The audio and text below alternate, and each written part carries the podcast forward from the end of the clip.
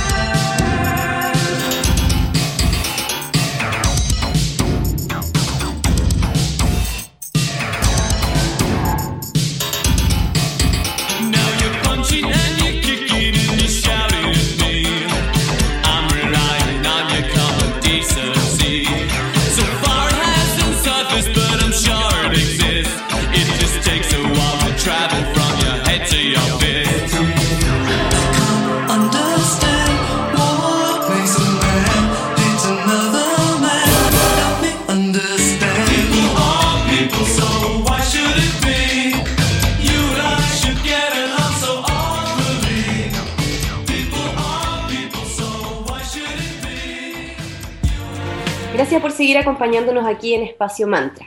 Cuando conversamos acerca de temas relacionados al emprendimiento o cuidado del medio ambiente, nos acompaña nuestro querido amigo Mauro Caimi, socio fundador de Cervecería Coda. Bienvenido Mauro, ¿cómo estás? Hola Vale, hola Sandra, súper bien, con harto ánimo. Eh, feliz por el, tema que nos toca hablar hoy. Para mí es súper importante y se vincula sí o sí con lo que hacemos y lo, y lo que acabas de decir, con emprendimiento y con el cuidado del medio ambiente. Así que con esa energía parto, parto esta, este programa. Excelente, entonces partamos de una al grano, Mauro. Según la ley de responsabilidad extendida del productor llamada ley REP, a partir del 2022, todos los productores e importadores que introduzcan envase y embalaje al mercado chileno van a estar obligados a inscribirse en un registro de emisiones y transferencia de contaminantes. Largo nombre.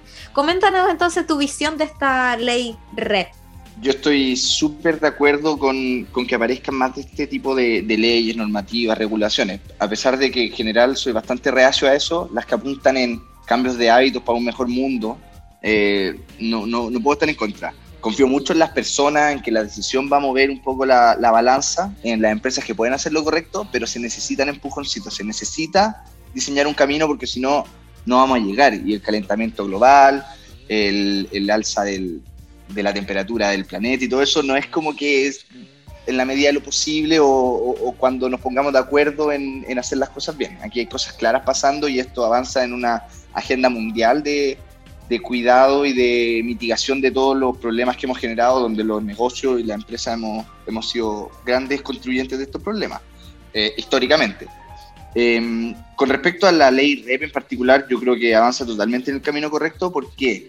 Porque se hace cargo, lo que, lo que hace es dar un poco de perspectiva y decirle a la empresa, tú no solo vas a entregar algo, sino que tienes que ver cómo termina ese algo. Entonces, hace que la empresa tenga que ver la, vida completa del producto y ese cambio de óptica hace que naturalmente las decisiones vayan a cambiar. O sea, si, si le decimos, tú tienes que ir a buscar eso que tú mandaste al mercado, él va a decir, oye, pero esa cuestión es súper ineficiente. Por lo tanto, ¿qué va a hacer? Va a hacer que cambiemos el diseño de cómo hacemos las cosas vean las cajas que le llegan, pidan por e-commerce, pidan por, no sé, voy a poner marca, pidan por Amazon, vean cuánta caja llega, con cuánto plástico para envolverlo y todo eso. Bueno, eh, eso es un problema de diseño. La basura y los residuos son un problema de diseño y yo creo que cuando se hacen estos cambios, eh, inmediatamente vamos a ver el efecto de algo más eficiente, un modelo de negocio distinto, un centro de distribución más cercano, eh, etcétera. Cualquier cosa que le haga ver a la empresa eh, que, sus decisiones de diseño o de mal diseño tienen un costo.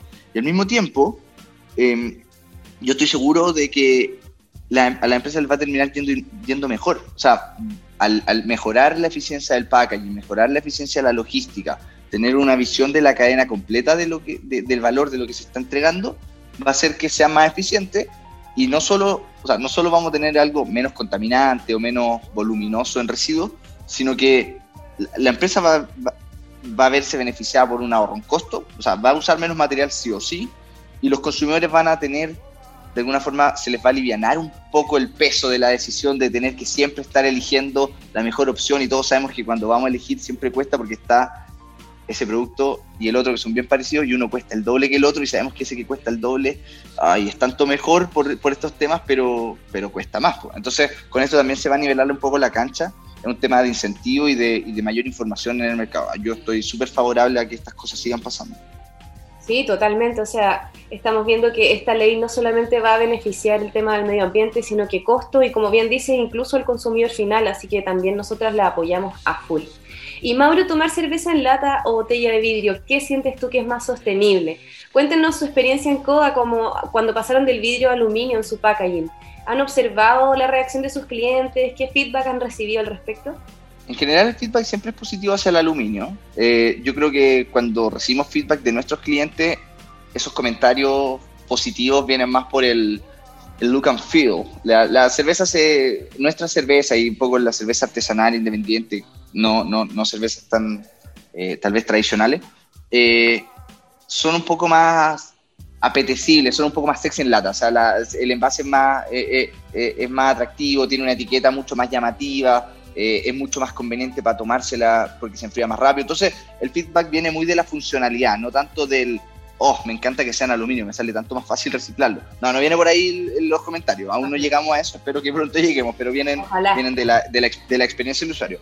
Entonces, nosotros y en general la industria siempre venía desde la botella de vidrio, es un tema tradicional porque el vidrio eh, tiene más historia más historia en, envase que el aluminio, es cosa de ver de tu tiempo atrás cuando la leche era en botellas de vidrio retornables, eh, a diferencia del Tetra Pak hoy. Eh, el vidrio es súper sostenible, no, no nos equivoquemos. El vidrio tiene infinitos usos si es que no se destruye, si es que se limpia correctamente y si es que el costo de volverlo a usar es bajo. ¿Qué pasa en Chile? En Chile tenemos una concentración absurda de, de, grandes empresas donde hay solo dos, por lo menos para, eh, dos empresas que hacen vidrio, botellas de vidrio, para suministrar al mercado, al mercado nacional. Eh, entonces ellos son los que mandan las, botellas al mercado y las que también lo reciben. ustedes ven en las calles hay tambores verdes. ¿Cuál es el problema? Que nosotros tenemos una botella perfectamente adecuada para volverla a usar, la tiramos al tambor, se rompe, nosotros supongamos que estamos no en Santiago, sino que estamos, pongamos en cualquier otro lugar, porque estamos en Iquique, ese tambor con la botella que está buena va a tener que viajar, pesa toneladas, va a tener que volver a Santiago, se va a fundir, la cantidad de energía para poder fundir el vidrio es tremenda, ya es mucha la temperatura que se necesita para básicamente derretir y volver a poner el, vidrio líquido en el molde que se haga botella. Y, es, lo que va a pasar es que nos van a hacer la misma botella para volverla a mandar a esa zona donde, donde se consumió, para volverla a llenar, para hacer lo mismo. Entonces, si logramos, eh, no, no, o sea, si logramos bypassear ese ciclo, el vidrio 100% le va a ganar a todo. Es, es increíble. El problema es que eso no es lo que pasa. Chile tiene una concentración y una geografía muy difícil, por lo tanto acá es mucho más sencillo eh, evitar eso. Yo soy fan del vidrio, yo uso frasco de vidrio para las cosas, los vuelvo a lavar y los vuelvo a ocupar. Eso, eso funciona. Pero en el mundo de la cerveza, donde estábamos nosotros, esa, esa vuelta era y sigue siendo muy, muy difícil de, de, eliminar. En cambio, el aluminio, el aluminio pasa lo mismo. El aluminio también uno lo usa, no lo puede reusar. El aluminio uno no juega la lata y la vuelve a usar. El aluminio uno juega la lata, la aplasta y la manda a reciclar. Eh, el tema es que el peso y la energía requerida es mucho menor. O sea, por una camionada de aluminio estamos usando eh, muchas más veces o muchas más latas de, con, la misma, el mismo volumen de cerveza que, el equivalente en botella. Entonces, es mucho más eficiente toda la cadena logística. Ambos son 100% reciclables eh, a perpetuidad. Creo que hay una pequeña pérdida. Eh, y el costo del aluminio, de usar aluminio reciclado, o sea, el aluminio reciclado que se ocupa en condiciones óptimas como el 95%, o sea, se inyecta muy poco nuevo aluminio a la cadena. Entonces, el aluminio en Chile es mucho más fácil. Eh, también hay un mercado, vemos recicladores de aluminio, otra cosa de ver a la gente, estas personas que, juntan latas y empresas que juntan latas, ¿por qué? Porque las comprimen y eso lo venden a la empresa que las va a fundir, porque la empresa que las va a fundir y va a volver a hacer material de aluminio necesita esa materia prima, entonces da vuelta a la rueda. Por lo tanto, ¿qué prefiero? Aluminio por todas esas razones en Chile. Vidrio, usémoslo siempre que lo podamos lavar y volver a usar nosotros mismos. Si nosotros vamos a defender una cervecería local que va a estar en su propia comunidad, te aseguro que es muy probable que usemos botellas de vidrio o los growlers que están de moda, estos botellones, y vamos a generar esta vuelta simple de que la botella va y viene al consumidor porque está cerca nuestro. Eso, eso es súper sostenible y eso es posible hacer en un contexto local. Si nos ponemos grandes, si, si empezamos a crecer en términos geográficos, eh, la distancia y la logística y el, peso y el costo energético es súper, súper duro para el vidrio y que sale muy, muy trasquilado en esta cadena. Súper interesante tu análisis, Mauro. Entonces podríamos, dejémoslo en eh, llevado al ajedrez tablas. Hay como ahí un empate técnico entonces. Depende la respuesta. Ahora es el turno que escuchemos al gran Lenny Kravitz y los dejamos con la canción I Belong to You. Y a la vuelta seguimos hablando con Mauro Caín y socio fundador de Cervecería Coda sobre la ley REP. Hoy en Espacio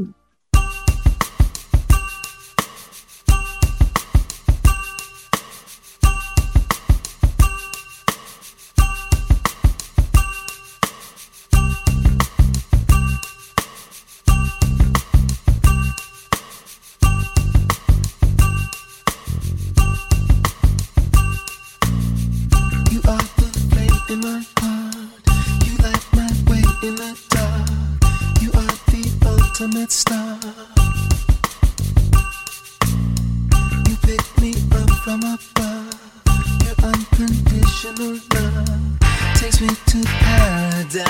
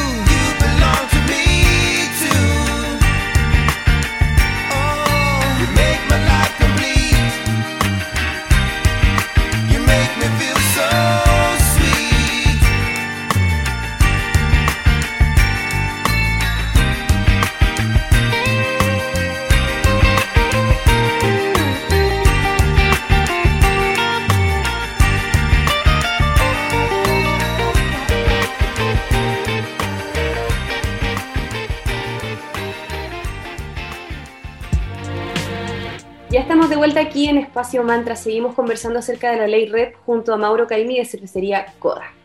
Bueno, recientemente, el 20 de enero del 2021, se publicó un decreto que obliga a empresas importadoras del primer producto prioritario, que son los neumáticos, a recolectar y reciclar el 90% de ellos. Es decir, ya finalmente se están fijando las metas de reciclaje. ¿Ustedes en CODA se fijan metas de reciclaje de alguna manera? Totalmente. Em, hemos estado trabajando esto, eh, tres primeros meses en todo eso, en la línea base, lo hemos hablado en varios programas y, hoy por, fin ya tenemos algo concreto. Para este año tenemos una meta súper ambiciosa, pero súper lograble, de residuos cero, básicamente que no salga basura ni se pierdan residuos que podemos ocupar. Eh, lo reciclable ya lo reciclamos, eh, estamos viendo cómo vamos un poquito más allá y nos hacemos cargo en línea con lo de la ley REP de, de, de los envases que enviamos al mercado nosotros podemos reciclar todo lo que está en la fábrica, todo el cartón, todo el vidrio, todo el aluminio, todo el plástico reciclable que pasa y, se queda en Casa Blanca en la fábrica. Nosotros lo reciclamos, trabajamos con la municipalidad, tenemos un programa semanal de retiro, eso va hacia fines eh, eh, que, perpetúan la cadena del reciclaje. Entonces, la parte en casa está súper bien resuelto en lo reciclable, nos falta eh, avanzar hacia qué pasa con todas las cervezas en lata y las cajas de cartón que enviamos a las casas. ¿Las podemos recuperar? ¿Podemos aprovechar nuestra propia logística y un poco la fidelización que ya tenemos con los clientes para darle la vuelta y hacer que esto vaya y venga.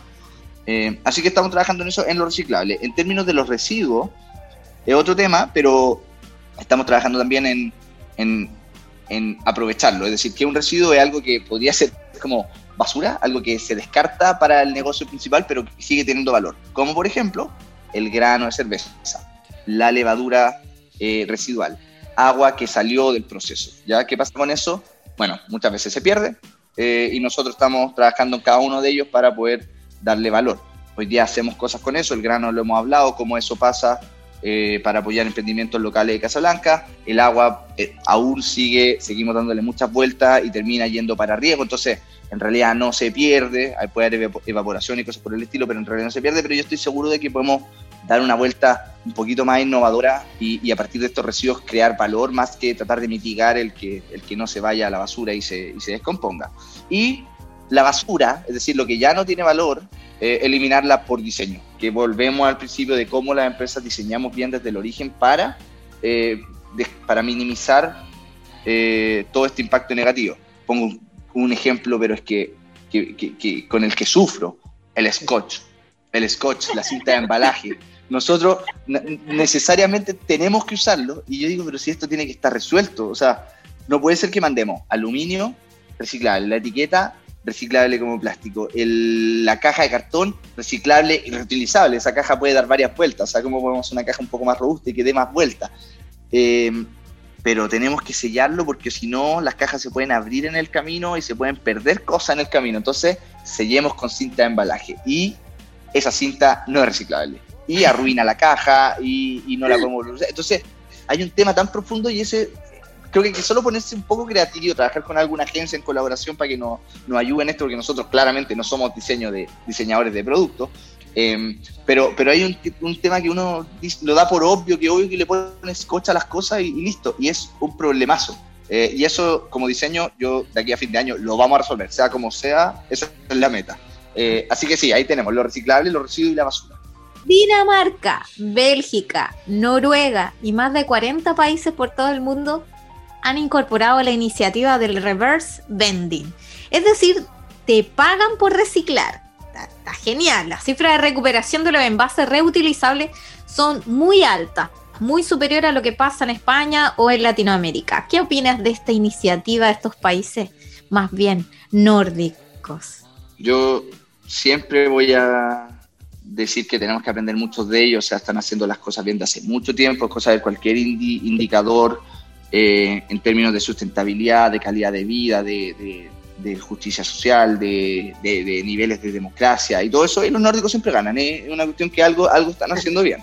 Eh, por lo tanto, hay que mirar con muy buenos ojos. Yo lo que, lo que leo aquí del reverse vending es que es una forma de incentivar el reciclaje. O sea, nosotros ponemos un precio, por lo tanto, aquel que recicla va a tener un beneficio por hacerlo, un beneficio tangible en plata, eh, más que el beneficio tal vez moral o el beneficio de que sabe que, está ahorrando un costo futuro a futuras generaciones, cosas por el estilo, pero están, estamos haciendo un poco más explícitos los beneficios. Y esto, en teoría del garrote y la zanahoria, es la contraparte de, o sea, poner un precio al reciclaje es la antítesis, pero que va a cumplir el mismo rol que prohibir el no reciclaje. Es lo mismo, o sea, si nosotros prohibimos el no reciclaje, eh, vamos a llegar a que la gente va a reciclar, se supone. Eh, entonces es un enfoque distinto, un enfoque positivo y propositivo, que me parece bien. Y yo el único cuidado que tendría es cómo... Eh, esperaría que esto genere un cambio de hábito en la, en la sociedad. Eh, es decir, mientras más reciclo, más me cuesta después dejar de reciclar. Pero tendría, tendría en realidad dos cuidados. Uno, cuánto confiamos en, la capacidad de, las personas, cada uno de nosotros, en seguir reciclando, en seguir eligiendo la mejor opción como producto en cada decisión de compra, eh, cuando dejen de pagar, ¿no? ¿Qué pasa si nos vamos de viaje fuera de uno de estos países?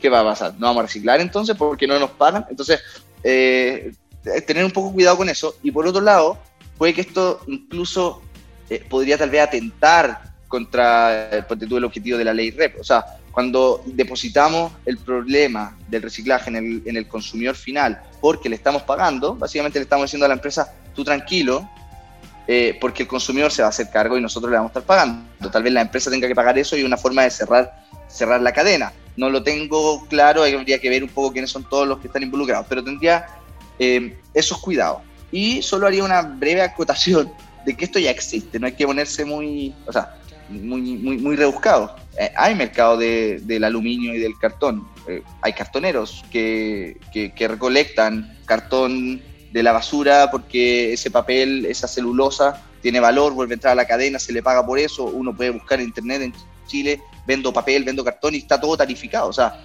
ya se paga por reciclar. Lo mismo el aluminio. Y hay otra empresa con el vidrio, por ejemplo, que no, el vidrio no se compra, no, no, hay venta de vidrio, el, vidrio, se recicla, va a Quaniquem y cosas por el estilo, para incentivar que pase, pero vuelve a esta cadena que escribí hace un rato. Pero hay empresas que lo están incorporando, por ejemplo, Keep It Glass, que son de Viña, o Green Glass, que es más conocida, que son estas empresas que compran la botella a, a, este, como de alguna forma, eh, a este grupo de recicladores de base que la rescatan de la basura la empresa se las compra y la empresa lo que hace es transformar las botellas en vidrio y les vuelve a dar valor a este vidrio que se iba a destruir y va a entrar esta cadena que, no, que, describí que no nos gusta. Entonces, el mercado del reciclable también ya está, para no, para no engañarnos tanto. Eh, tal vez es muy difícil, tal vez está poco a la vista, tal vez no se paga tanto eh, y hay que entender mejor cómo se ponen los precios o cuáles, cuáles son los incentivos detrás. Pero, por supuesto, para resumir, veo con buen ojo el reverse vending, sobre todo si viene de estos países líderes en estos temas. Em, tendría esas consideraciones, esos cuidados, pero por supuesto hay que ver cómo se va dando, hay que entender la evidencia, los números y, de alguna forma cómo calza esto con la cultura de, cada, de cada, país y, el resto de las legislaciones que acompañan esto. Pero aguante el reverse vending. Yo, yo sería el más feliz si es que me tocara a mí como consumidor, como consumidor si es que me, me dieran estos incentivos por hacer cosas que ya estoy haciendo además. Eh, muchas gracias Mauro, como siempre nos encantan todas las datos que nos entregas. Muchas gracias por haber compartido tu tiempo con nosotras y nuestros amigos. Y te damos un momento para que hables con nuestros amigos y amigas de Espacio Mantra para que visiten a CODA y conozcan más al respecto. Por supuesto. Eh, como siempre, lo invito a que nos sigan en las redes sociales, tanto en Facebook como en Instagram, en arroba. Y por supuesto, si quieren eh, conocer más, saber más de nosotros o comprar cervezas para que les lleguen a la casa o a la oficina, coda.cl. Súper fácil, súper directo. Gracias a ti, Mauro, también por, por toda tu, enseñanza y tu expertise. Y eh, todos aprendemos en el fondo al ponerle a la mesa estos temas y que en el fondo algún día lleguemos a ser como esos países nórdicos, que ya todo fluya y que sea como es obvio y que ni siquiera uno lo piense hoy tengo que reciclar, que fluyan. Muchas gracias. Hasta pronto. Chao, chao. Gracias, Mauro. Gracias por acompañarnos nuevamente en esta mañana en Espacio Mantra. Estamos muy felices de seguir acompañándolos ya terminando casi este mes de marzo. Síganos en nuestras redes, somos arroba espacio.mantra y en Facebook somos Espacio Mantra. Seamos comunidad. Y eh, como siempre, la radio los pueden volver a escuchar todos los lunes, miércoles y viernes desde las 9.30 a las 10 a.m. en radio digital en la 94.9 FM, la señal Valparaíso. O en la web de la radio en digitalfm.cl, donde la señal Valparaíso nos puedes escuchar. Y si em, quieres escuchar algún capítulo anterior, quedan todos alojados ahí en formato SoundCloud. Muy fácil, solo le das play. Y si tu soporte es Spotify, también estamos presentes ahí con nuestra cuenta de Espacio Mantra. Así es, sean parte de nuestra comunidad, conozcámonos, conversemos, así que invitadísimas e invitadísimos a ser parte de ella. Tenemos un gran concurso con nuestros amigos de Magia y Cristales. Pasen a revisar nuestro Instagram y ahí están todas las instrucciones. Mañana, jueves 25, va a ser el día del sorteo, así que queda tiempo para participar. Está hermoso el premio. Gracias por acompañarnos, que tengan bonito día. Chao, chao. Espacio Mantra, el lugar donde encontrarás el bienestar de cuerpo, mente y alma para ser un ciudadano con mejor calidad de vida, más consciente y ecológico.